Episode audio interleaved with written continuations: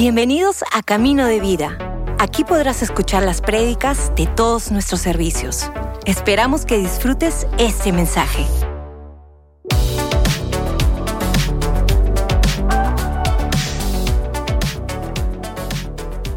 En esta mañana tengo una enseñanza y vamos a entrar a la enseñanza en esta mañana. Y quiero hablarte acerca de ser un sembrador. ¿Cuántos aquí,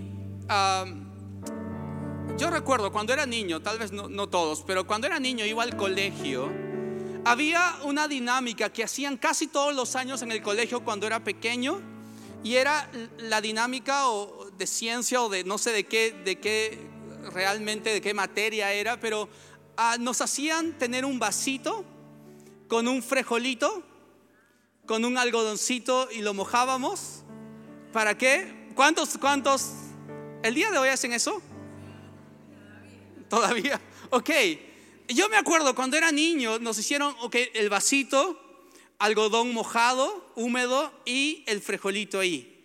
¿Verdad? ¿Y qué sucedía? En algún momento sabías que ese frijolito iba a traer una planta, ¿no? Algo iba a frotar de esa semilla.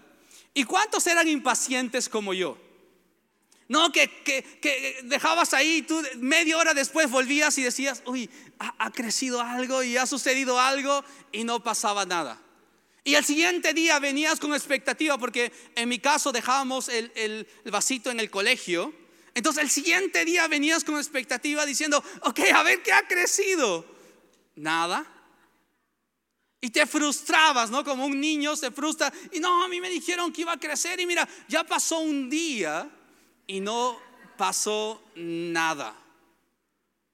Quiero hablar en esta mañana acerca del poder de ser un sembrador. Yo tengo una pregunta. ¿A cuántos le gusta recibir regalos? Si no levantas tu mano, está raro eso, ¿no? Como si alguien te dice, uh, quiero darte un regalo. Tengo, tengo como, no sé, un Xbox 5. Quiero darte, ¿cuánto quisiera un regalo? A todos nos gusta el regalo. Si alguien te dice, como tengo, ah, no sé, un, un, celular, el último celular, un iPhone 15. Hammer, ¿quieres que te regale un iPhone 15? Hoy día sí. En fe, será por tu fe. A todos creo que nos gustaría recibir o, ser aquellos que recibimos, ¿no? ¿A cuántos nos gusta, por ejemplo, recibir una sonrisa? Cuando alguien te da una sonrisa, ¿no? ¿Cuánto le gusta recibir un cumplido? ¡Ey, qué, qué, ah, qué, qué guapo te ves! ¿O qué bonita te ves? ¿O qué te queda increíble ese vestido y ese peinado. Y, de hecho, no seremos los hombres, ¿no? Porque los hombres no, no, no, no sabemos, ¿no? Cuando alguien ha hecho un nuevo peinado, ¿no? Pero las chicas, ¿cómo lo notan, no? Tal vez solo se puso el color de cabello negro número 284, pero saben que algo sucedió. ¡Hey, qué bonito! Qué bonito te queda ese cabello, ese color, y, tal vez solo cambió una décima, de, pero saben y dan, ¿cuánto le gusta recibir algo, recibir cumplidos? A todos creo que nos gusta. A mí me gustaría recibir, pero realmente más me gustaría poder dar. A mí me gustaría poder recibir un, eh, un, un PlayStation 5 pero más me gustaría poder tener para dar a alguien. No, a mí me gustaría recibir, pero más me gustaría ser aquel que da. Ser aquel que tiene lo suficiente para dar a otros, para sembrar en otros. Es chévere poder recibir, pero creo que es mucho mejor el poder dar el poder sembrar en otros. Y de eso quiero hablar en este mensaje, de ser sembradores. De ser sembradores. Muchas veces nos gusta ser los que recibimos y creo que ah, es parte también de la vida, pero hay algo mucho más poderoso cuando somos aquellos que tenemos lo suficiente para poder sembrar en otros. ¿Por qué yo venía cada, cada, cada día al colegio? Llegaba como nunca, con ganas de llegar al colegio, solo por ver mi vasito, con el frijolito, a ver si creció. ¿Por qué tenía esa expectativa? Porque algo había sido sembrado. Locura hubiera sido que yo llegue esperando que algo crezca cuando nunca puse un frijolito, cuando nunca puse un vasito, cuando nunca puse algo. Locura sería vivir con expectativa cada día de buscar una cosecha donde nunca sembré nada.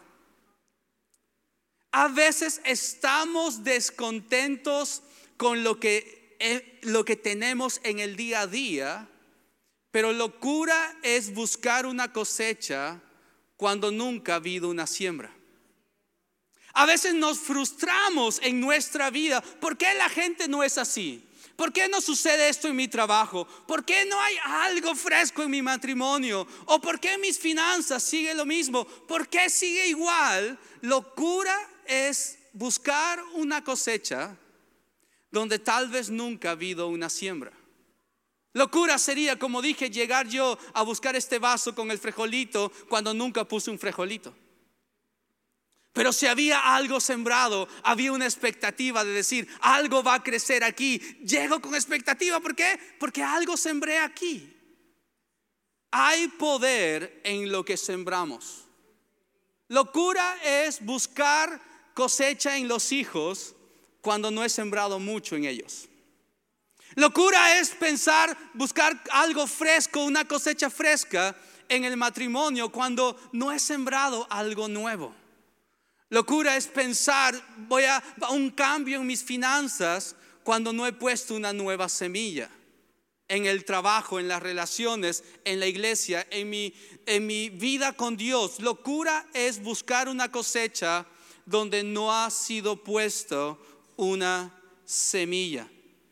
En el libro de Gálatas, el capítulo 6, versos 7 al 8. Gálatas capítulo 6, uh, versos 7 al 8 dice, no se engañen, de Dios nadie se burla, cada uno cosecha lo que siembra.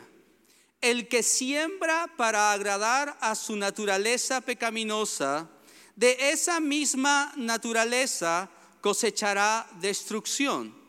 Pero el que siembra para agradar al Espíritu, del Espíritu cosechará vida eterna. Hay mucha profundidad en estos versos, pero ¿cuántos, si somos honestos, leemos estos versos y sentimos como, ok, debo portarme bien?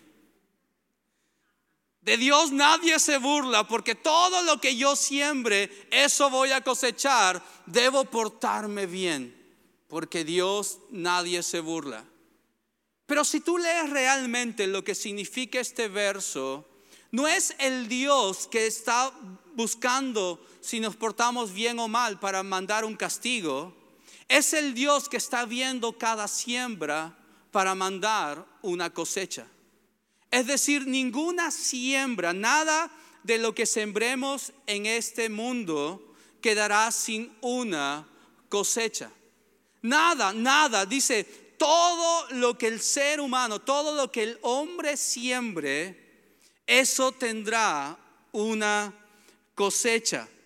Y dice, ah, algunos siembran con su naturaleza pecaminosa y otros siembran para el espíritu y algunos siembran para la carne, dice otra versión. Básicamente lo que está diciendo es, muchas veces queremos sembrar en lo que nosotros queremos, sembrar en lo que nosotros anhelamos, sembrar en nuestros deseos personales, pero lo que dice es, siembra primero en los deseos de Dios. Siembra en lo que Dios quiere, siembra en donde Dios está. ¿Por qué? Porque sea que siembres en, en, lo otro, igual tendrás una cosecha. Sea que siembres en las cosas de Dios, tendrás una cosecha. Pero si siembras en las cosas que no son de Dios, tendrás también una cosecha. La cosecha en las cosas que no son de Dios traen destrucción, pero la cosecha que son de Dios trae bendición. ¿Dónde quieres sembrar? ¿Dónde estás sembrando? ¿En las cosas de Dios o en las cosas tal vez del, deseo personal o lo que el mundo dice donde debemos ah, tal vez sembrar? ¿Dónde invertimos la semilla que tenemos en nuestra mano? ¿Sabes? a veces como creyentes nos frustramos porque Dios no hace lo que nosotros esperamos que haga. A veces nos frustramos porque Dios no hace lo que nosotros esperamos que haga. Y Dios no hace lo que esperamos que haga, Dios hace lo que Él ha prometido que hará. Muchas veces nos frustramos porque yo espero que Dios responda a mi oración y decirle, Dios, haz lo que yo te pido, en vez de decirle, Dios, yo quiero hacer lo que tú quieres.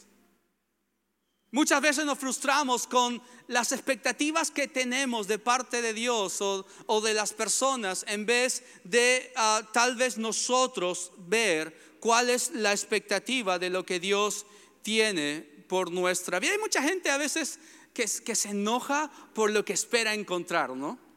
O por las expectativas que tiene de algo. Hay mucha gente que tal vez se frustra o se enoja porque esperaba las expectativas de los demás o las expectativas de y no, no es no es lo que yo espero en mi deseo, sino es lo que Dios dice en su palabra y lo que él promete, lo que puedo ver en nuestra vida. Hermanos, seamos sembradores de las cosas de Dios en nuestra vida y en la vida de otros.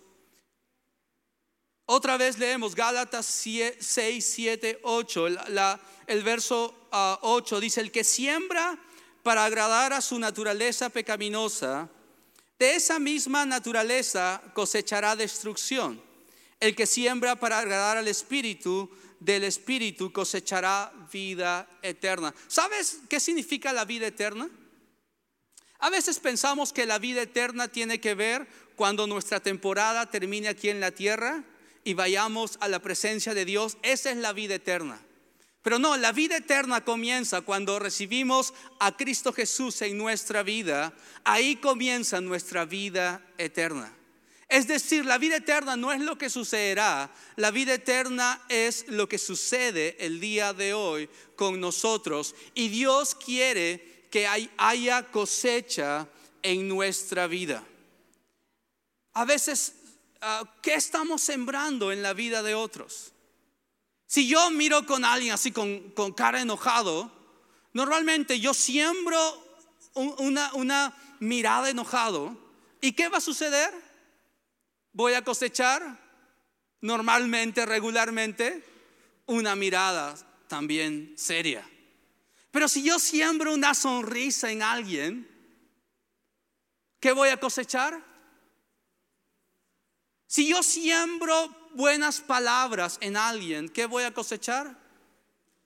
Pero si yo siembro malas palabras en alguien, probablemente voy a cosechar malas palabras en alguien.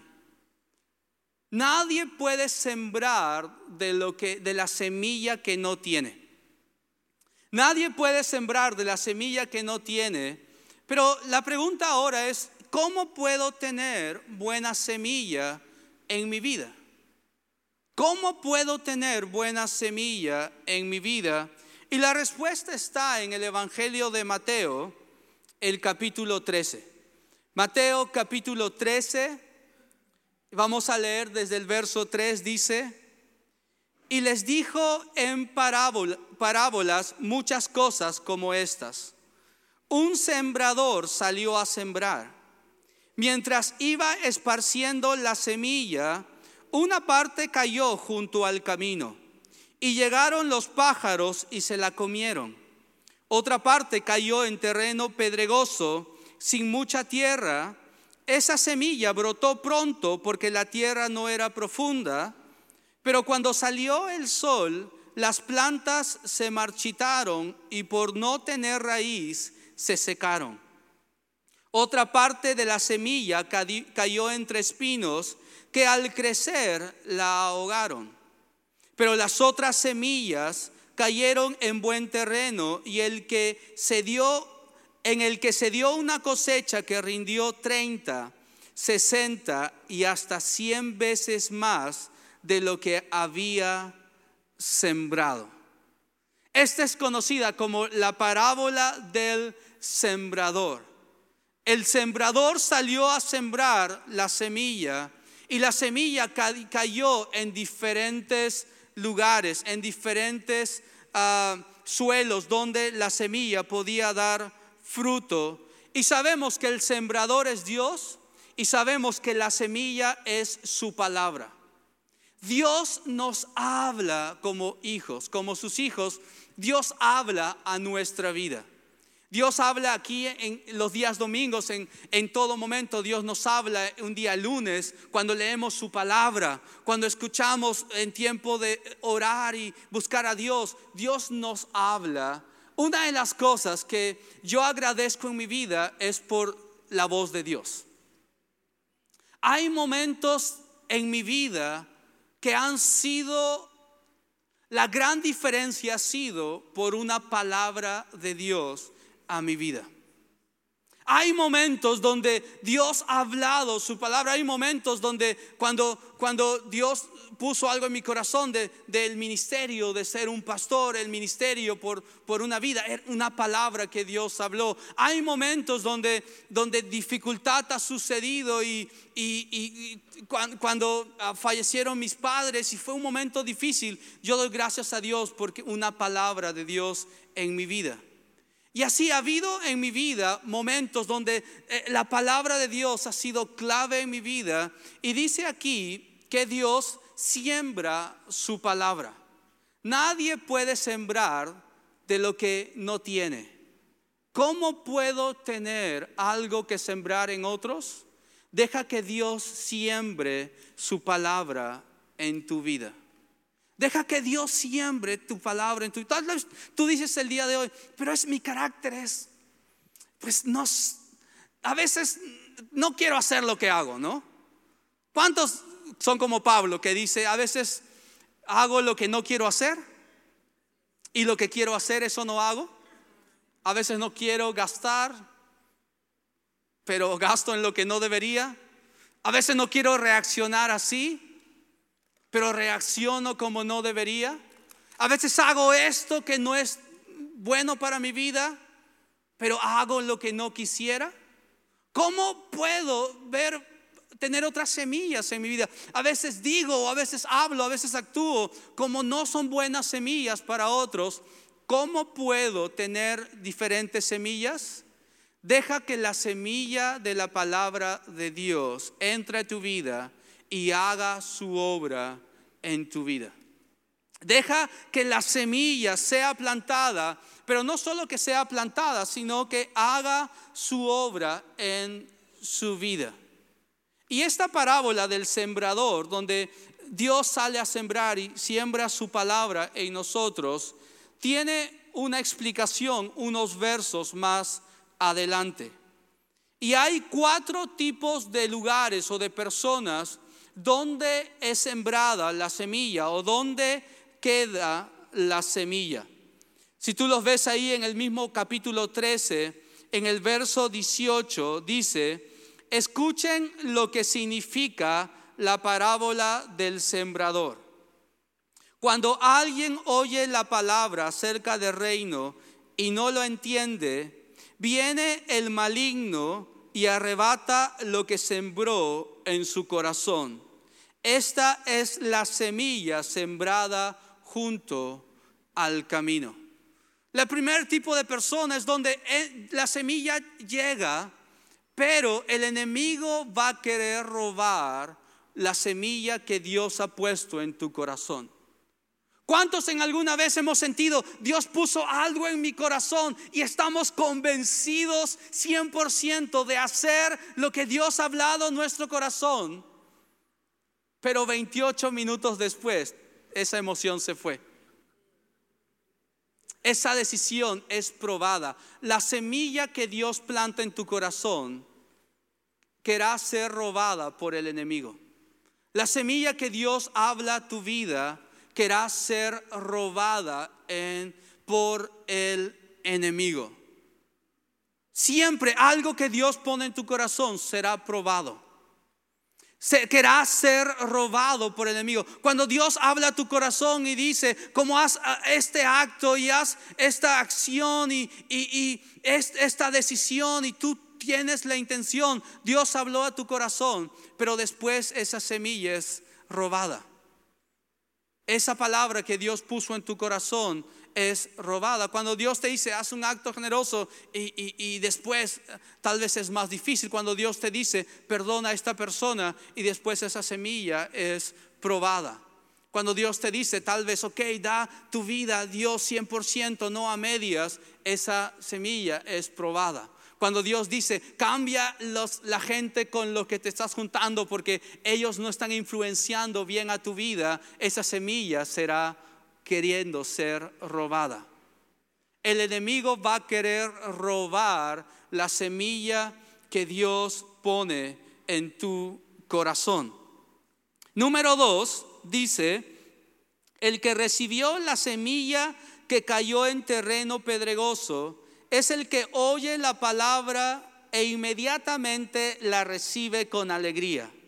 Pero como no tiene raíz, dura poco tiempo cuando surgen problemas o persecuciones a causa de la palabra, enseguida se aparta de ella. Enseguida se aparta de ella. Aquella, semilla que cae en un camino o en un suelo, ah, dice pedregoso, es aquella semilla que cuando vienen las pruebas, las dificultades, esta semilla es robada. Esta semilla es robada. Cuando vienen las dificultades, y siempre el, Evangelio te dice, no que todo irá bien, pero el Evangelio te dice que aun cuando no vaya todo bien, Dios estará contigo. Y mantente en el camino. Cuando, cuando las cosas no van tan bien, no significa cambiar del camino. Cuando las cosas no van tan bien, a veces cuando sentimos probados y robados y, tal vez la vida se pone difícil. ¿Cuántos han sentido a veces cuando justo quiero decidir por las cosas de Dios? Todo lo demás se pone más complicado todavía. Justo cuando quería ser generoso con mis finanzas, ahora justo hay todos los problemas en mis finanzas. Justo cuando, cuando quiero ah, tal vez ser... Uh, el mejor trabajador de, en mi trabajo, quiero ser ejemplo y inspiración y quiero ser testimonio, justo me despiden del trabajo. Justo cuando quiero servir los días domingos en la iglesia y quiero involucrarme, justo sale una salida a la playa y justo sale un viaje y justo la Premier League, un partido y de ahí justo sale esto y todo sale justo cuando quiero ir por la palabra que Dios ha puesto en mi corazón. Habrá oposición. Oposición no es la muestra de que cambies de camino, oposición es la señal de que te mantengas en ese camino porque estás en el camino correcto. Dios pone una semilla en tu corazón. Si es de Dios, mantente en el camino. No es sencillo, no es fácil. A veces el enemigo va a querer robar esa semilla. Algunos de ustedes Dios ha puesto en su corazón hacer empresas, hacer negocios y, y todo eso lleva tiempo. Esa semilla va a querer ser robada. Pero si es de Dios, mantente en el camino porque el camino es difícil, pero te lleva a un buen fin, a un buen lugar. Número tres dice, el que recibió la semilla que cayó entre espinos es el que oye la palabra, pero las preocupaciones de esta vida y el engaño de las riquezas la ahogan, de modo que ésta no llega a dar fruto. Aquel que Ah, oye la, palabra, es como esa semilla que ah, cayó entre espinos, y las preocupaciones de esta vida y el engaño de las, ricos, las riquezas la ahogan de modo que ésta no llega a dar fruto. Una de las, de las formas de cómo el enemigo roba la palabra que Dios da a tu corazón es a través de las distracciones. Distracciones, simplemente lo que otros buscan, lo que otros quieren, lo que el mundo te dice. A veces la gente con cuales te rodeas.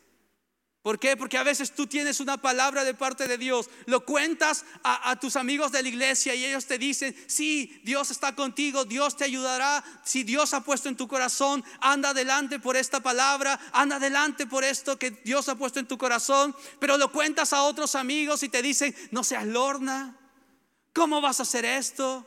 ¿Y cómo vas a ir por acá? ¿Y qué aburrido es seguir a Cristo? ¿Y no, cómo vas a dar tu dinero? ¿Y cómo vas a ser generoso? Mejor haz otras cosas con esto. Mejor vive la vida y no dejes que la vida te viva. Y ustedes saben, esos... Yo conozco personas que tuvieron una palabra de Dios en su vida, pero por escuchar las voces incorrectas, perdieron esa palabra de Dios en su vida. Todos tenemos palabras que Dios está poniendo en nuestro corazón, en nuestra vida, en el largo del camino. Pero el enemigo va a querer robar esa palabra. Y una de las formas como roba es depende de las voces que estás escuchando. Depende de las voces que estás escuchando. Hay gente que te va a desanimar, hay personas que se van a burlar, hay otros que van a pensar que eres un, perdedor, que eres un loser por estar haciendo lo que haces, por vivir como vives. Hay otros que te sientes como demasiado lorna al compararte a ellos y tal vez demasiado pequeño al compararte a otros. Si Dios ha puesto una palabra en tu corazón, mantente en esa palabra. Porque si es de Dios, Él no puede ser burlado. Todo lo que tú siembres, eso también cosecharás. No te desanimes por una cosecha inmediata, por una cosecha instantánea, porque una cosecha lleva tiempo. Una cosecha toma tiempo. Y el cuarta persona que dice aquí es el que recibe la semilla y cae en buen terreno. Es el que oye la palabra y la entiende. Y este produce cosecha al 30, al 60 y hasta el 100 por uno. Aquel que recibe la palabra y la entiende. Y básicamente esta palabra entender quiere decir aquel que recibe la palabra y lo lleva en práctica. Es aquel que tiene una cosecha hasta el ciento por uno. Volviendo a Gálatas 6, los últimos, los siguientes dos versos de lo que leímos al comienzo dice, no nos cansemos de hacer el bien porque a su debido tiempo cosecharemos si no nos damos por vencidos. Por lo tanto, siempre que tengamos la oportunidad, hagamos bien a todos y en especial a los de la familia de la fe. Sé un sembrador en tu familia. Sé un sembrador en tu entorno. Sé un sembrador con tus hijos, Sé un sembrador con tu esposo, con tu esposa. Sé un sembrador con tus finanzas. Sé un sembrador con tu tiempo. Sé un sembrador en tu trabajo. Sé un sembrador con tus compañeros de trabajo. Sé un sembrador con tus compañeros de estudio. Sé un sembrador con tu familia de fe. Sé un sembrador con aquellos que tienes cerca.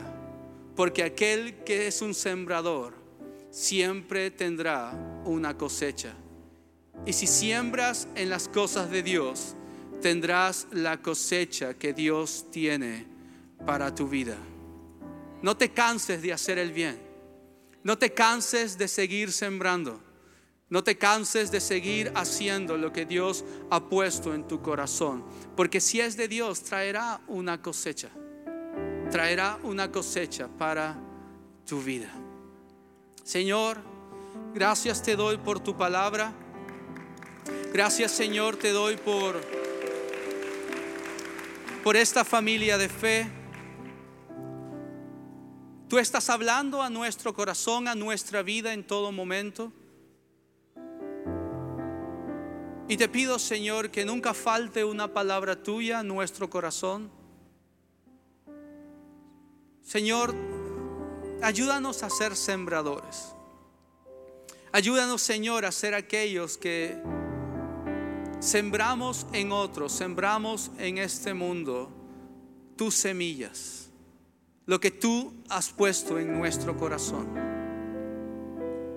Si hay alguno aquí que siente que ha estado sembrando y tal vez no ve una cosecha, Señor, que no se desanime de seguir sembrando, porque tú eres aquel que manda una cosecha. Aquellos que tal vez no ven fruto, tal vez instantáneo, Señor, a que no nos cansemos, como dice tu palabra, de seguir sembrando, porque a su debido tiempo cosecharemos según lo que estamos sembrando. Gracias te doy por esta familia de fe. En el nombre de Jesús. Amén. En este momento quiero hacer una oración más. Y especialmente si hoy día es tu primera vez, tal vez segunda, alguien te invitó, alguien te trajo, te animó a venir en esta mañana. La Biblia dice que de tal manera Dios ama al mundo que dio su vida para que todo aquel que en Él crea tenga vida eterna.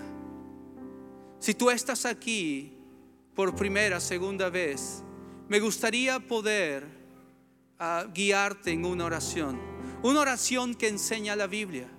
Tal vez tú estás aquí y dices, pero ah, ¿de qué, ¿de qué trata esta oración? Es que Dios te ama y Él quiere ser parte de tu vida pero Él no puede entrar a tu vida a menos que tú le des permiso. ¿Por qué? Porque el amor nunca es obligatorio, el amor siempre ah, es voluntario. Y Dios es amor. Y Él vino a morir en la cruz por ti y por mí, dio su vida por ti y por mí. Y Él quiere que tengamos una nueva vida. Pero Él no puede entrar a tu vida a menos que tú le des permiso. Al menos que tú lo aceptes como tu Señor y Salvador. Que tú le digas, Dios, yo quiero que tú guíes mi vida. Yo quiero que tú seas mi Dios, mi Señor.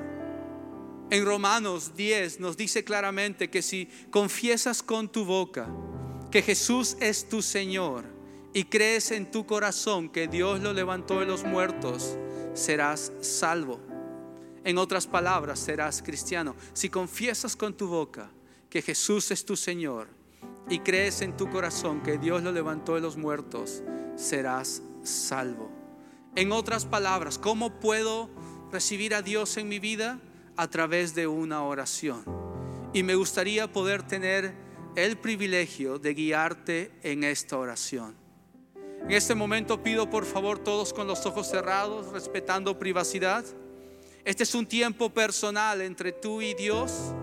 Por eso es que pedimos con los ojos cerrados, porque Ah, es entre tú y Dios.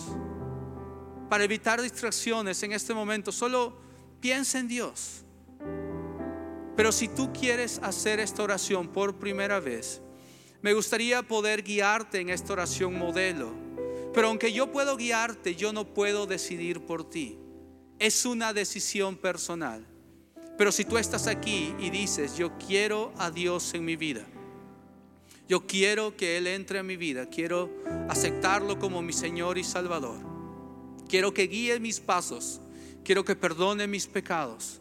Quiero que me dé esa nueva vida que Él tiene por mí. Si tú eres uno de ellos, una de ellas en esta mañana, en señal de decisión, ahí donde estás, por favor, solamente levanta tu mano. Si tú dices, yo quiero a Dios en mi vida, ahí donde estás, ¿puedo ver tu mano? No es un cambio de iglesia, un cambio de religión. Jesús no vino para instituir una nueva religión. Jesús vino para que podamos ser salvos por Él. Veo su mano por aquí, caballero, por allá también. Veo su mano, allá arriba también veo su mano. Por allá atrás, por aquí también veo su mano. Por aquí en el centro también veo sus manos, caballero, veo su mano. ¿Quién más quiere hacer esta oración? Todos los que han levantado su mano, por favor, bájala. Yo te pido que mantengas tus ojos cerrados solo para evitar distracciones y di esta oración a Dios. Y todos los demás, por favor, que en algún momento hemos hecho esta misma oración, acompañamos con nuestras voces a aquellos que lo harán por la primera vez. Oramos juntos. Padre nuestro que estás en el cielo, en este día, yo te pido perdón por mis pecados. En este día, yo te acepto como mi Señor y como mi Salvador. Entra a mi vida y haz tu obra. En, el nombre de Jesús. Amén. Gracias por escucharnos. Si hiciste esta oración, conócenos en caminodevida.com y encuentra tu siguiente paso.